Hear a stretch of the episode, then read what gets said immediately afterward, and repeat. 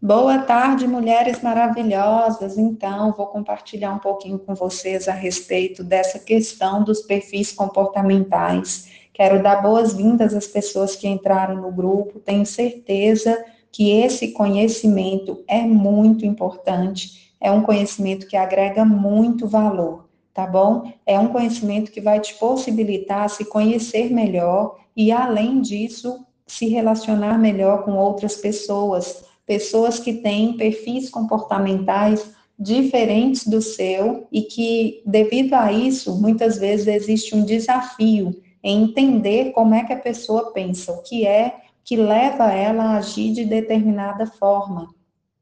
E essa semana nós vamos trabalhar essas informações que são muito importantes aqui, são informações baseadas cientificamente, vão te ajudar aí a manter a sua saúde emocional porque a partir do momento que você consegue lidar melhor nos seus relacionamentos, tanto intrapessoal como interpessoal, você tem condição sim de fortalecer a sua saúde emocional.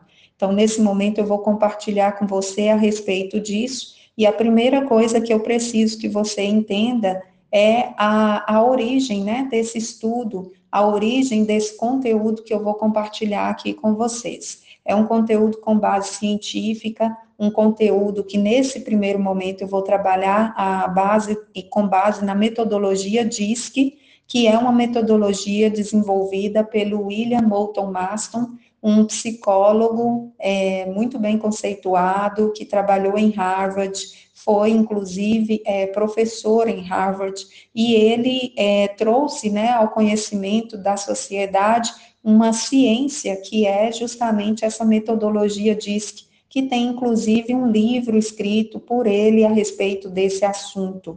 E essa metodologia foi, foi desenvolvida com base em pesquisas, com muitas pessoas sendo analisadas. É uma palavra que não é tão bem aceita, né, nesse contexto, quando se trata de pessoas, mas em contrapartida, muitas pessoas foram avaliadas, analisadas nessa pesquisa, e isso possibilitou a ele é, traçar comportamentos, tendências comportamentais comuns a determinados perfis de pessoas. Então, pessoas, por exemplo, que estavam apresentando perfis muito parecidos, elas tinham também comportamentos muito parecidos. E isso possibilitou a ele traçar algumas, é, digamos assim, alguns grupos de tendências do comportamento das pessoas com base nesse alinhamento que existiu na maneira que essas pessoas se comportavam, o que elas pensavam, como elas veem, né, ou como elas viam a vida, e isso permitiu a ele trazer ao nosso conhecimento, através desse livro, essa pesquisa, que hoje em dia é muito usada pelas empresas, a metodologia diz que ela é muito usada pelas empresas para trazer clareza, para trazer a possibilidade de melhorar o relacionamento entre as pessoas, colaboradores, líderes, é, entre as equipes. Então, a metodologia diz que ela é muito usada tanto em empresas como também em escolas, principalmente no exterior, na Europa, na América, é uma metodologia muito usada para ajudar nessa melhor é, aceitação do indivíduo em si, né, aprender a se amar, a gostar das suas características, a entender qual é o seu posicionamento no contexto organizacional ou mesmo dentro da família, onde essa pessoa tem maior possibilidade é, de ter resultado, conseguir entender isso com base no conhecimento do seu próprio comportamento. Além disso, possibilita também compreender melhor o outro. Por isso é uma ciência muito bacana, é uma pesquisa que traz um embasamento maravilhoso e hoje em dia já existem programas que fazem essa análise de perfil comportamental com base em questionário e essa pesquisa, né, permite gerar relatórios onde passa para as pessoas informações que elas podem avaliar se são condizentes com o perfil comportamental dela ou não, se são se fazem sentido para ela ou não. Mas o nível de acerto hoje em dia é de 98 a 99%. em alguns sistemas, né, já desenvolvidos e aperfeiçoados. Então, é algo que realmente tem um grande valor, tem um grande valor social, digamos assim, porque realmente contribui muito para o autoconhecimento e para o lidar com outras pessoas. Eu vou gravar outro áudio agora falando um pouco mais a respeito disso. Depois de estudar milhares de pessoas, o Marston ele concluiu que uma parte extremamente relevante do comportamento humano poderia ser analisada por meio de quatro grandes características essenciais. É a dominância, que tem a ver com exercer controle, é, predominar, né, controlar algo ou até mesmo controlar alguém, né? A dominância tem a ver com isso. A influência tem a ver com influenciar uma ação, persuadir, a questão de convencimento, né? A estabilidade, que é a questão de manter-se constante, de ser estável, e a conformidade, que tem a ver com agir de acordo ou conforme regras, conforme orientações. Então, com base nessas quatro grandes características do comportamento humano, o Marston ele foi desenvolvendo a sua teoria.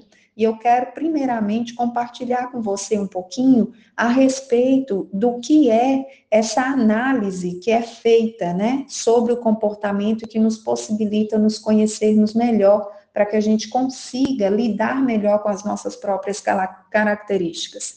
Essa análise que é feita, ela nos permite avaliar esses fatores. Por exemplo, o quanto de dominância nós temos na nossa, no, na nossa tendência comportamental predominante. O quanto eu sou dominante, o quanto eu sou uma pessoa que sou assertiva nas minhas palavras, o quanto eu sou uma pessoa que gosto de controlar as coisas, que gosto de controlar situações, como é que eu lido com as adversidades e com os desafios? Será que eu tenho um nível de dominância que me possibilita lidar de uma maneira mais é, viável com os desafios que eu enfrento na vida?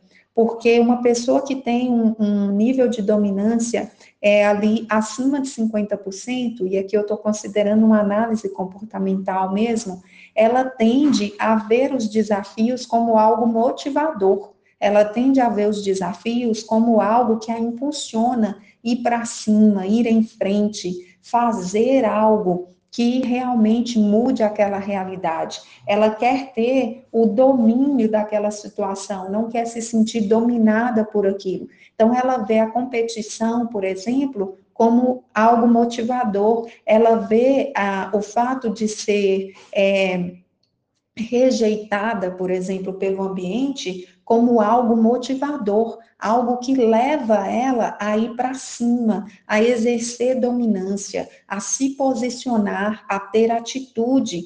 Então, uma pessoa com um nível de dominância é, alto, digamos assim, né, alto ali, acima dos 50%, é, em uma avaliação, ela tem essa motivação baseada no desafio, no poder. É uma pessoa que geralmente é mais direta, é mais objetiva. Em um contexto de equipe, ela gosta de exercer liderança a partir de comando, de iniciativa. Tomada de decisão é mais rápida, a tomada de decisão é mais racional, é mais rápida. Então, uma pessoa com esse perfil de dominância, ela tem essas tendências em seu comportamento. E talvez você já está se identificando aí com essas tendências da dominância. Então, entenda que isso, muitas vezes, dependendo do ambiente, o dominante, ele sente a vontade de é, dar uma diminuída, né? Porque ele sente que o ambiente o pressiona para ser um pouco menos é, impetuoso, um pouco menos envolvido em desafios, um pouco menos objetivo, ser um pouco mais, é, digamos assim, mais agradável, mais focado em agradar também. Quando uma pessoa de perfil dominante percebe esse ambiente que pede a ela que seja um pouco menos acelerada, ela tende a se esforçar para se adaptar ao ambiente, porque todos nós, seres humanos, de alguma forma, buscamos aceitação no contexto em que nós estamos inseridos. Então, uma pessoa que tem a tendência dominante, vamos colocar aqui muito alta, não estou falando mais de uma pessoa que tem apenas alta, mas muito alta, essa pessoa tende a ser pressionada pelo ambiente para que faça um ajuste, né, para que se controle e seja menos dominante. Quando isso acontece, a pessoa tenta se ajustar, mas é importante falar que, primeiro, nós não temos só um perfil dominante nós temos mais de um geralmente, né? Geralmente são de dois a três, mas acontece de pessoas que têm apenas a dominância como predominante. Então, essas pessoas, quando elas têm as outras tendências comportamentais em um nível abaixo de 50, mas não muito baixo, ela consegue flexibilizar o seu comportamento, sendo um pouco menos dominante, sem ter muito sofrimento tendo apenas que se flexibilizar um pouco mais. Por isso é importante a análise né, comportamental, para que seja avaliado o nível de desgaste que aquela pessoa terá para poder se adaptar, por exemplo, em um novo emprego. Né, em um novo emprego, o quanto eu vou ter que me adaptar se eu tenho, por exemplo, um perfil dominante e agora eu vou trabalhar em uma sala isolado, totalmente é, totalmente à mercê das ordens, né, de um gestor, de um superior, o quanto aquilo ali vai ser desgastante para mim, tendo em base que eu, tendo por base que eu tenho um perfil de dominância alta e às vezes tenho os níveis das demais tendências comportamentais muito baixas. Então, realmente, nesse caso, é um desafio muito grande porém pode ser desenvolvido. Essa questão comportamental é algo que é flexível, a gente consegue tanto flexibilizar, como a gente consegue também.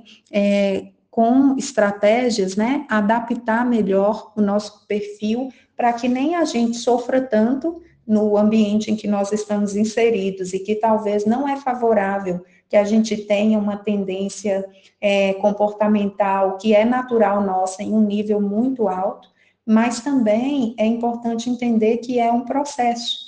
Então, existe a possibilidade de flexibilização e existe a possibilidade de readaptação do perfil comportamental para facilitar os relacionamentos dentro do contexto que você está inserido. Porém, é, é, é algo que é necessário tempo, paciência e estratégia. Né? É necessário tempo, paciência e estratégia para que você faça essa adaptação e assim possa se sentir mais aceito no ambiente ou possa se sentir também é, em maior harmonia no ambiente. É importante ressaltar que uma pessoa de perfil dominante alto, ela não está em busca de aceitação, ela está em busca de desafio e poder. Então, para ela, não ser aceita no ambiente não é um fator que preocupa tanto, não é algo que ela lida com tanta dificuldade. Mas, às vezes, para manter um bom relacionamento, por exemplo, no casamento, na criação dos filhos, ela busca, sim, adaptar, reduzir um pouco essa dominância, para quê? Para que ela possa ter um relacionamento melhor com a sua família. Né? Não é exatamente uma prioridade, mas é algo que ela pode querer fazer para poder viver melhor né, com os outros à sua volta. Quando a gente fala de uma comunicação direta e objetiva, do perfil de tendência dominante mais forte, muitas vezes há uma má interpretação, porque quando o dominante ele se expressa com muita objetividade, com muita é, direção, né, muito direto, muito diretivo, as pessoas em volta pode tê-lo como arrogante, pode ter essa pessoa como alguém arrogante, alguém que pisa nos outros, alguém que não tem sentimentos, que fala o que vem na cabeça. Mas na verdade, não é essa a intenção da pessoa. A questão é que ela é objetiva, ela é direta, ela é clara e ela não tem muita paciência com pessoas que ficam rodeando, que ficam ali, sabe, maquiando uma situação e não são diretas, não vão direto ao ponto. É uma característica do dominante, da pessoa que tem a dominância alta, ser mais direta, ser mais clara, ser mais objetiva e não ficar se ferindo também com facilidade pela verdade que é falada a ela.